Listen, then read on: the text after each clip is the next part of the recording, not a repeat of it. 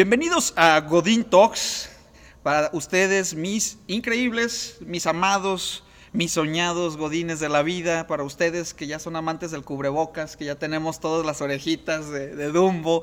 Los amantes de la careta protectora, ¿no? Que ya la tenemos toda gracienta, bien, bien padre. Bienvenidos a, Godín Talks. Eh, el día de hoy tenemos un, patrocinio por AP Mondo y eh, R Happiness que, pues bueno, han estado participando de cerca de, de, Talks.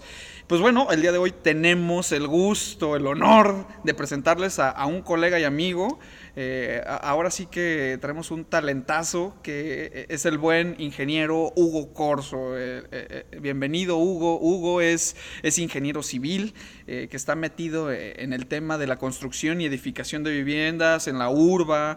ahora sí que el, buen Hugo en esto se, se, ha movido y definitivamente pues también tiene experiencia en el área docente por ahí que, que yo creo que está muy interesante que ahorita Hugo nos cuente un poquito más. Hugo, bienvenido.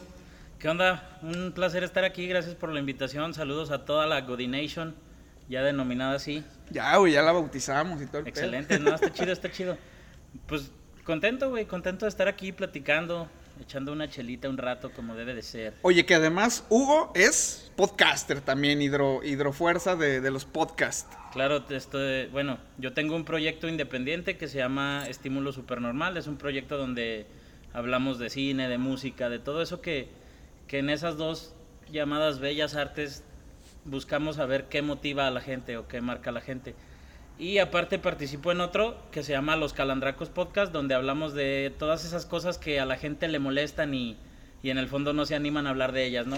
Que, les invitamos durísimo, ahí un podcast hermano, porque estamos muy cerca, de hecho, este, de, de algunos de los miembros, tipazos todos, y si pueden echarse un clavado a los calandracos, excelente material, y, pues bueno, no, no, no, no les voy a regalar la sorpresa, métanse, ¿no? Les voy a decir, háganse un favor y métanse a escuchar los calandracos. Y aparte, terminando este material, van y buscan el episodio de Estímulo Supernormal aquí con el buen David como quiera iba a estar para que exploren un poquito lo que hay en su cabeza. Oye, Hugo, pues a lo que nos truje Chencha, vamos a hablar de algo que la verdad yo no domino, es algo que se me hace muy chido porque trabajo en esto. y, estamos hablando muy particularmente de las áreas de, construcción, de los procesos de edificación.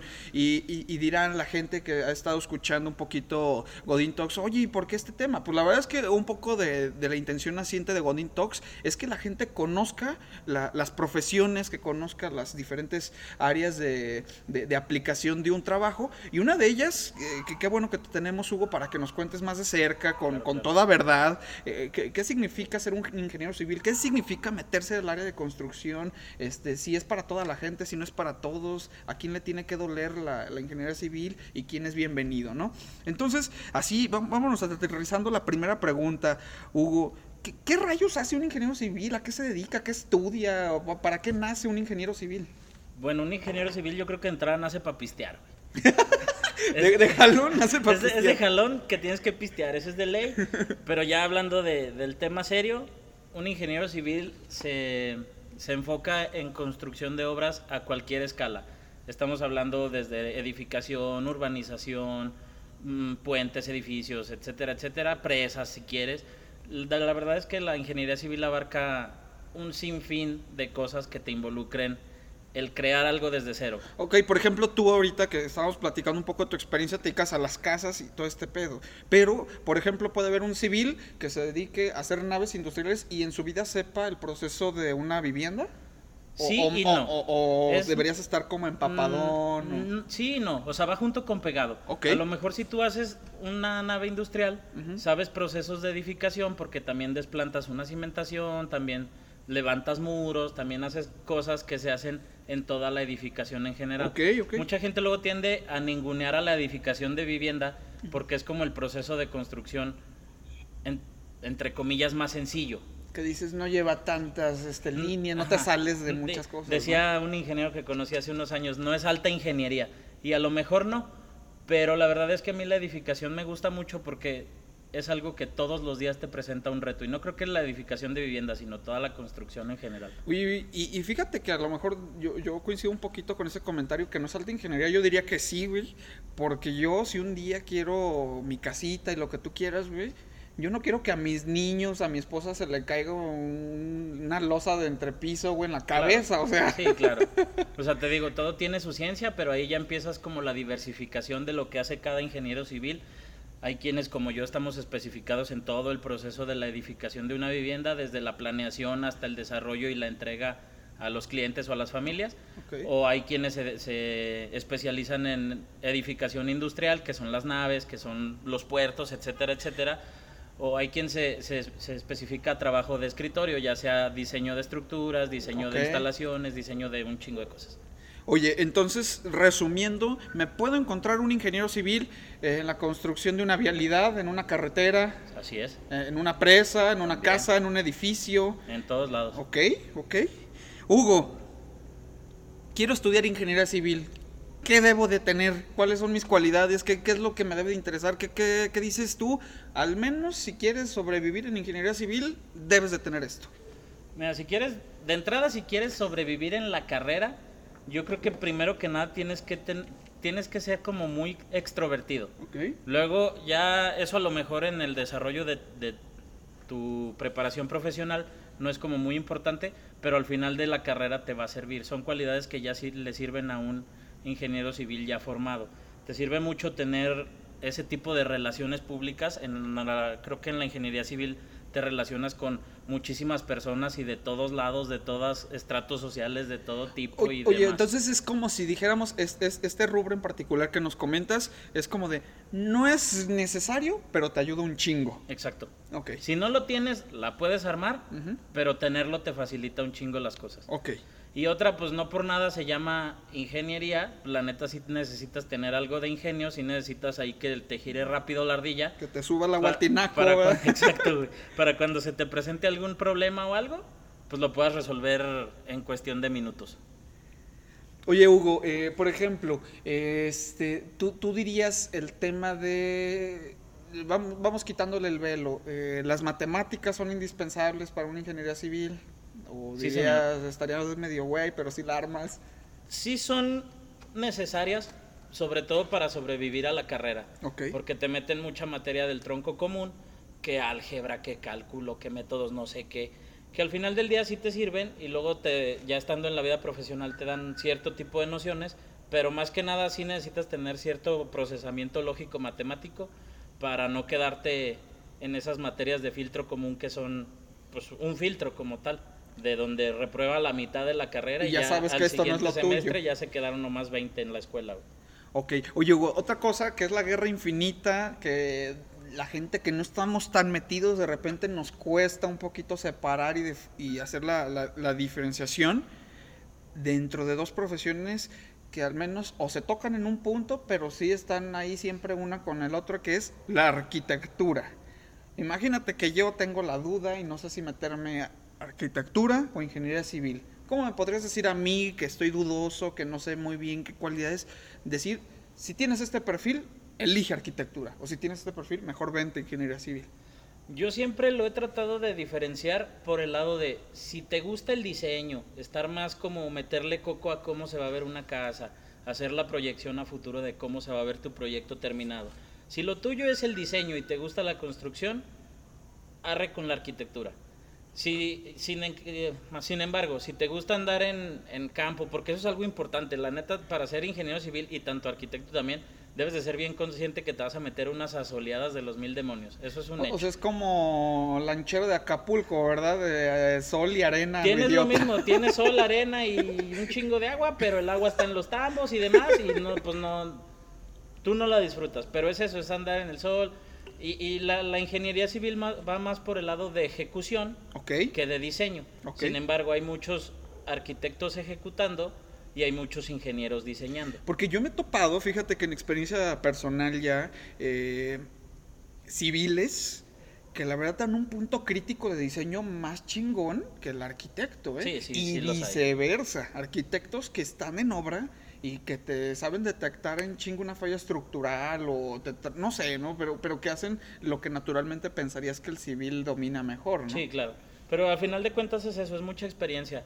Creo que luego desafortunadamente he tenido pláticas con amigos arquitectos que dicen que al final del día ellos salían de la carrera esperando encontrar algún despacho o poner ellos su despacho y luego lo ponerse a diseñar.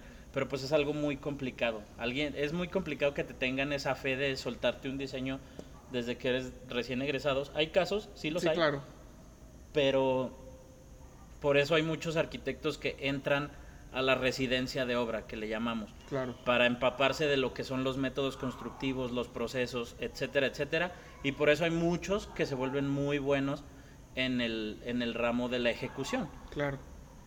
Oye, Hugo, eh, eh, hablando de este tema de la ejecución, eh, te platico personalmente, traemos ahí un proyecto familiar y pues bueno, estamos ahí construyendo nuestra casa, ya iba avanzadita, ya casi cierra y, a veces uno desde afuera no entiende, no sabes el, proceso, no, no, no tienes ni idea este, cómo se construye una casa. Hugo, sí me gustaría que nos platiques a los que están aquí en la Godination que dices, no tengo ni idea ¿Qué proceso ABC lleva la construcción de una casa? ¿En qué me tengo que fijar? ¿Cómo sé si alguien está construyendo bien mi casa? ¿O, cómo sé si va lento? ¿Cómo sé si va rápido? Eh, eh, Eso es como que algo que, luego no nos metemos, ¿no? Es como, como a mí me ha tocado, te lo volteo totalmente a, otro, a otra área, este, que me preguntan a mí, oye, Saúl, tú como pedagogo, me dicen, a, a mi niño le- es, es buena escuela, es buen maestro, le están enseñando bien, y a lo mejor uno lo ve fácil, pero dices, no, pues la- quien me lo está consultando no tiene ni idea de qué elementos hay alrededor para decir si, está, si estamos ejecutando una buena labor de enseñanza-aprendizaje. Claro. Ahora te lo volteo a ti. ¿Cómo sé que estamos llevando un proceso bien? ¿De dónde arranco? ¿Qué tengo que verificar? ¿Le tengo que apostar a un proyecto? ¿Solo a la edificación? ¿Qué hago? Bueno, de entrada, yo te diría que si alguien se quiere aventar a construir su casa, no lo haga de manera empírica, por llamarlo así. Creo que sí necesitan un asesoramiento, si no quieren gastar en ingenieros, en arquitectos, arrímense con alguien que conoce, acérquense con personas que, que saben del tema. Luego hay albañiles que... Que pues, te dicen, yo se lo hago y tanto. y a lo mejor 70. lo hacen. Pero e- es que eh, luego ese, ese es un dilema muy, muy grande en la ingeniería civil y en la arquitectura, porque los maestros lo saben hacer y tienen toda la vida ejecutándolo, pero no saben por qué se ejecuta así.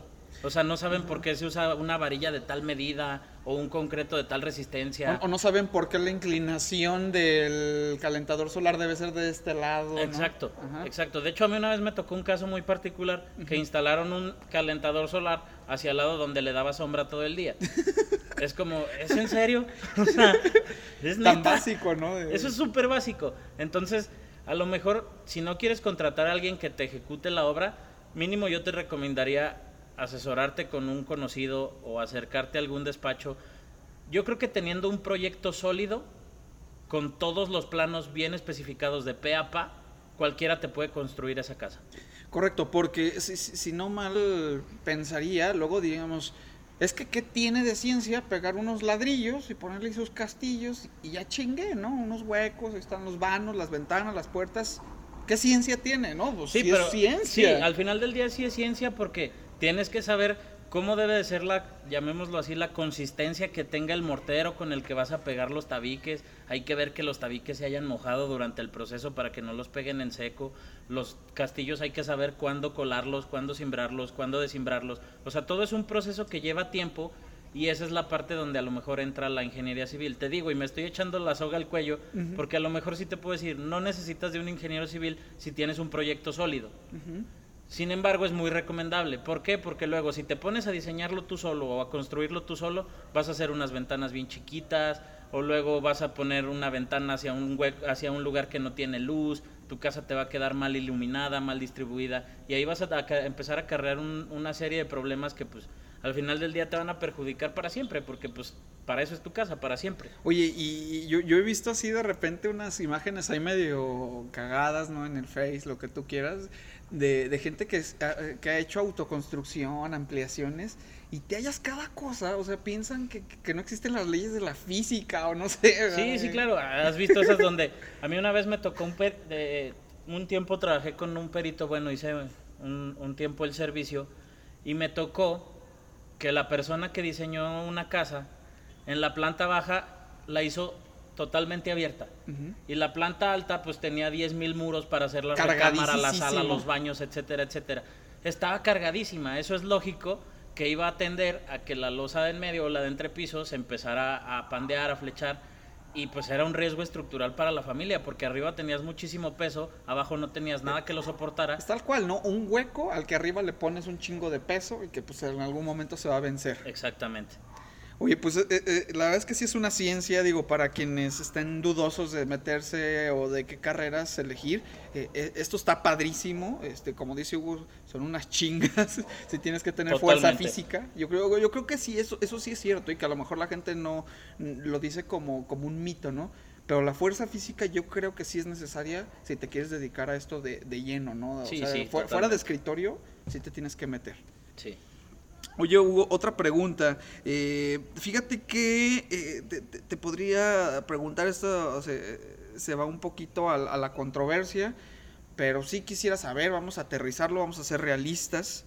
¿Te parece que aún en México se, se, se vea la construcción o se vive la industria de la construcción como machista? ¿Te, parece que, se vive el machismo? O, más bien ya son tendencias que nada más tenemos alguna herencia? O, ¿Cómo lo ves tú? Yo creo que son tendencias muy heredadas. Al final del día hay gente que sí, o sea, sí sigue siendo muy, muy machista. Hace unos meses conocí a una persona que me decía que trabajó muchos años en, en el Estado de México y que cuando había colados de las losas, retiraban a todas las mujeres de la obra. ¿Qué pedo? Porque decían que era mala suerte, que si había una mujer cerca de la obra, la obra se iba a caer. cabrón. ¿Cómo ves? Oye, es que eh, eh, es a lo que yo quería llegar. O sea, creo yo que ya se ha vencido mucho ese machismo, creo yo. Aún Sí, existe totalmente. poquito, a mi gusto, tú- por eso te pregunto para que tú me desmientas. Creo yo que aún se, se vive en, en algunas partes, ya no tanto. Pero siento yo que ya es la naturaleza de las carreras. O sea, por ejemplo, si tú me lo preguntas a mí, yo estudié pedagogía. O sea, en el salón solo éramos dos hombres.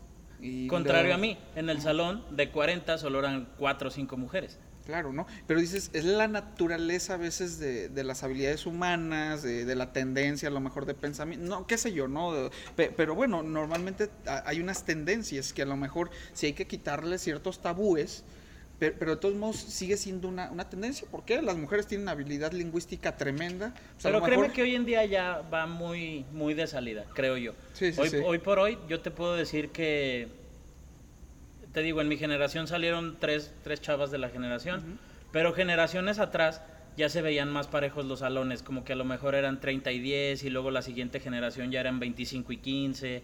O sea, ya, ya había más también ese, ese interés de las mujeres, porque antes así era, perdón que lo diga así, pero así era. Antes era como que los hombres en la ingeniería y las mujeres en la arquitectura. De ahí que se hagan muchos chistes de que los arquitectos y demás.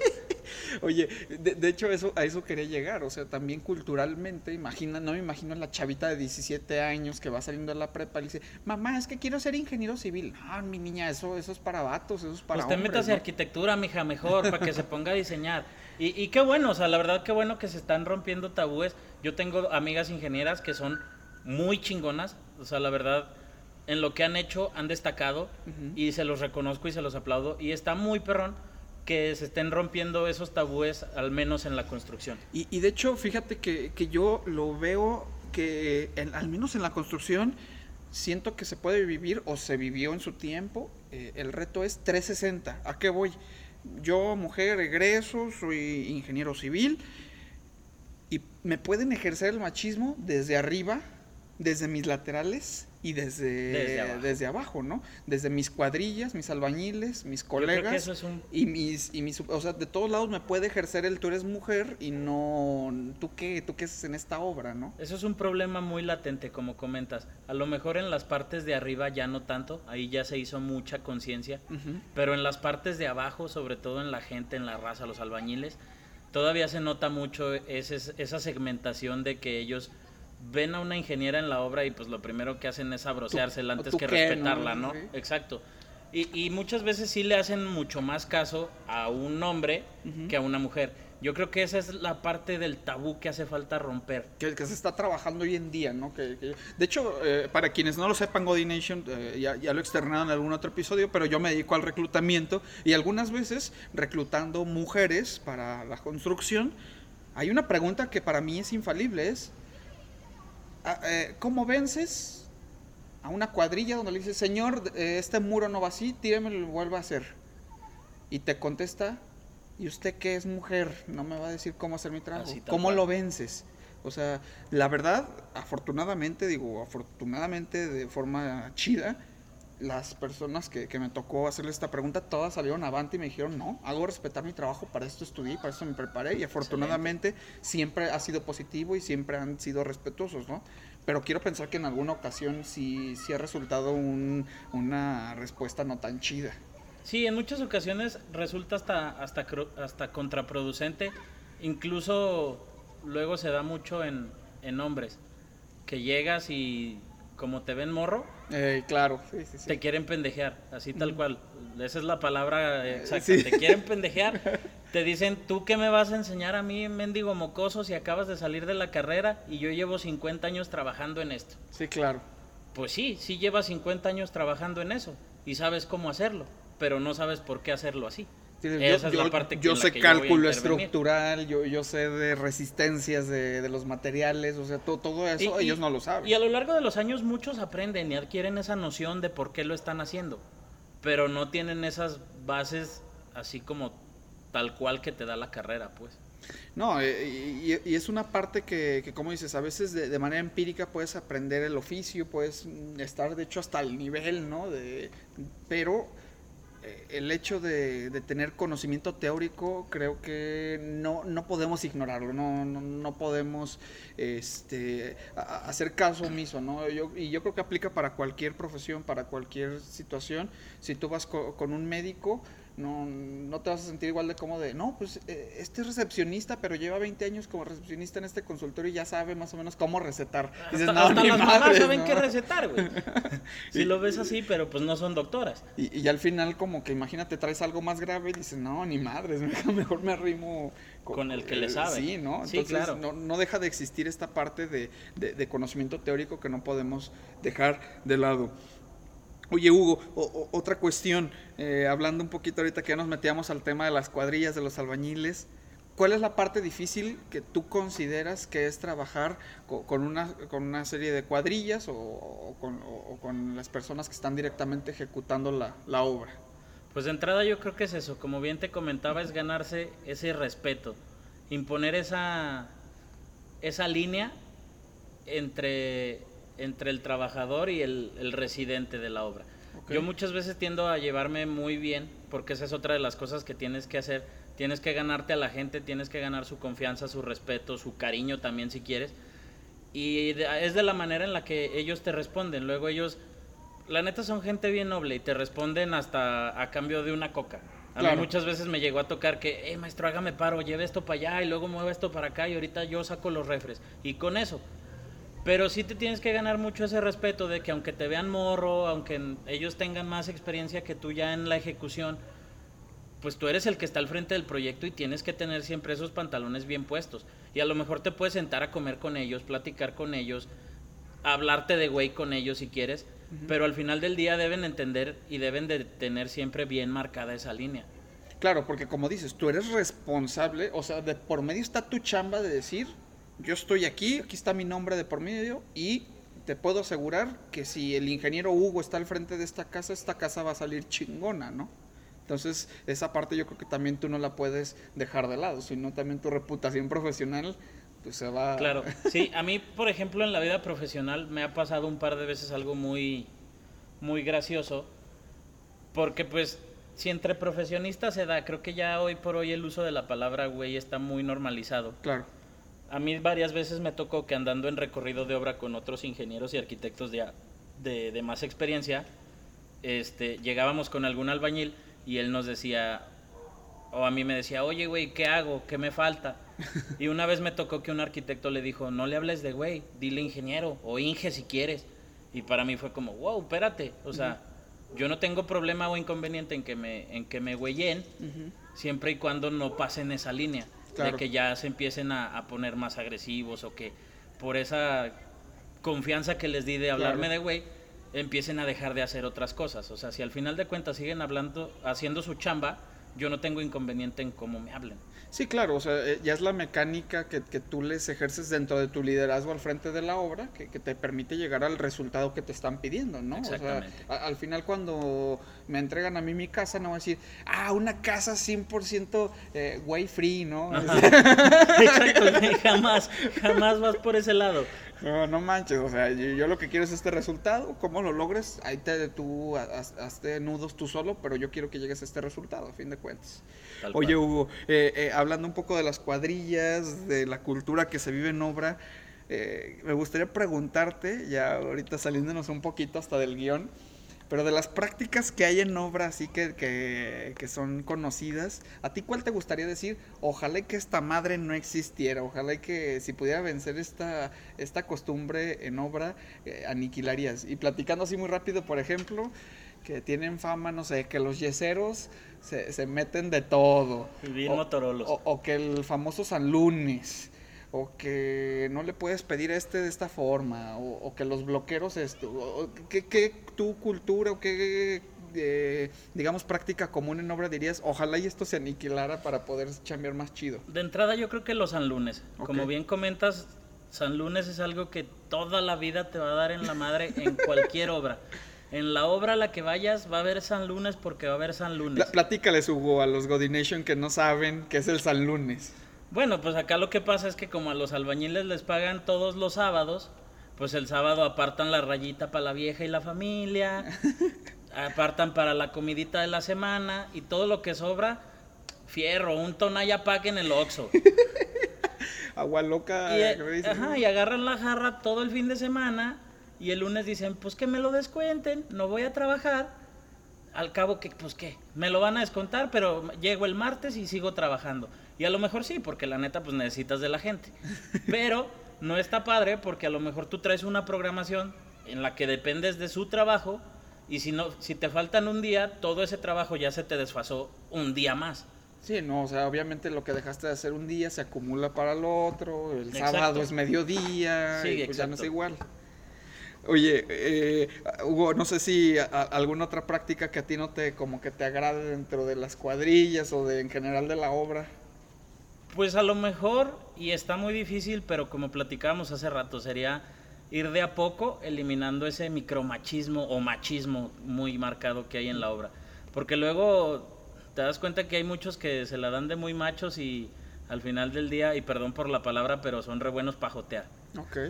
Y, la neta te das cuenta de muchas cosas y hay muchas historias muy controversiales alrededor de eso, tanto de que llegan las arquitectas, las ingenieras, las señoras de limpieza, las detallistas. Y no falta el cabrón que está ahí encima de hostigoso. Sí, que las está acosando. Ajá, exacto. O, y por el otro lado, pues también no falta el que está de hostigoso, pero pues con otros albañiles y es como, ya, espérate, ponte a trabajar, hombre.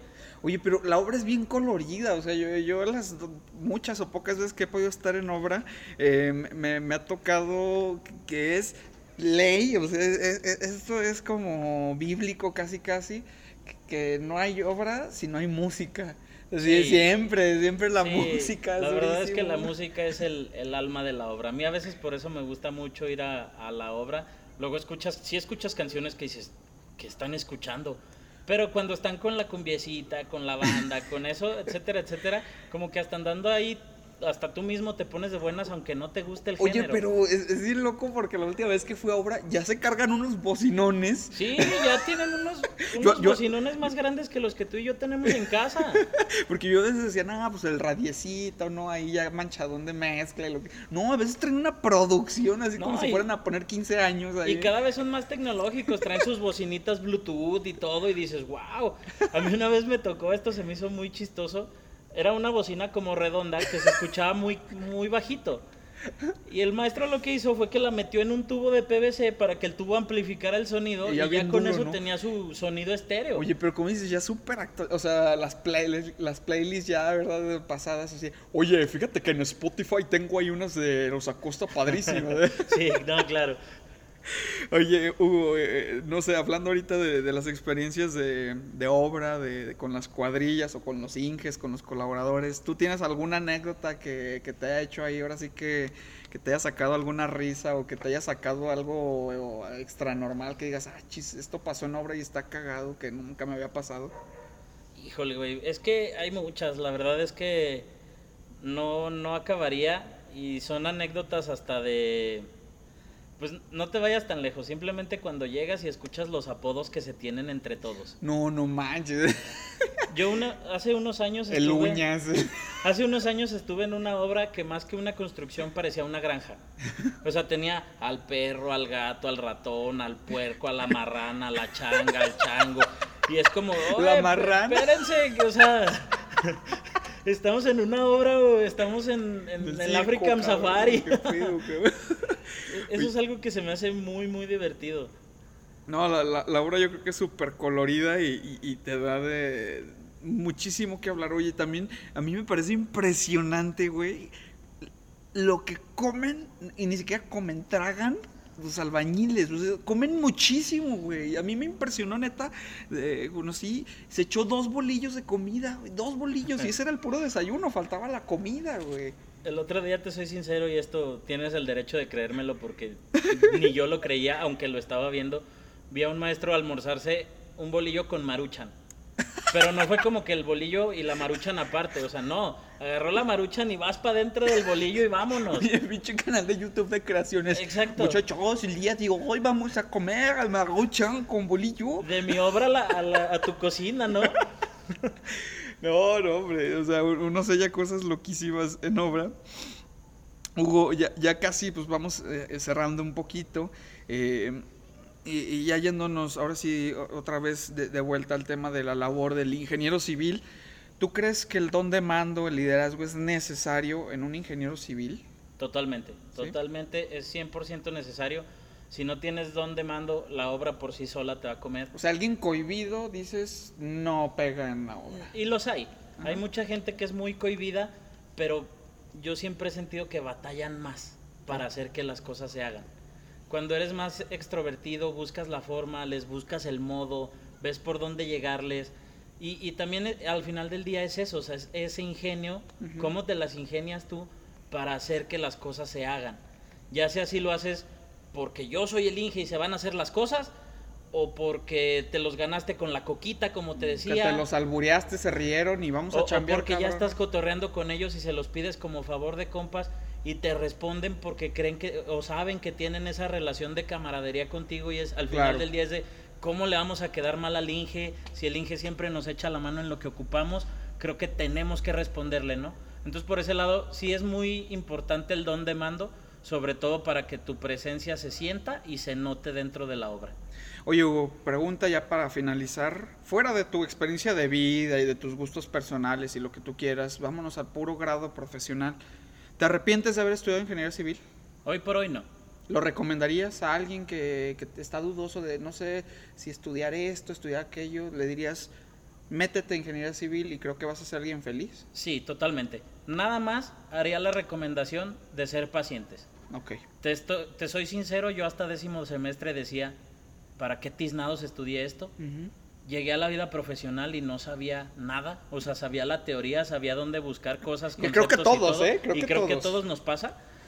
Y ya una vez entrando a, la vida Godín, o a la vida de Outside Godín, te das cuenta de que ahí es donde de verdad aprendes muchísimas cosas. Y, o sea, sabes que están relacionadas con lo que viste en la, en la escuela, pero sobre todo a mí en ingeniería civil me pasó, hay que tener paciencia, la neta los frutos y las cosas chidas llegan cuando ya estás trabajando.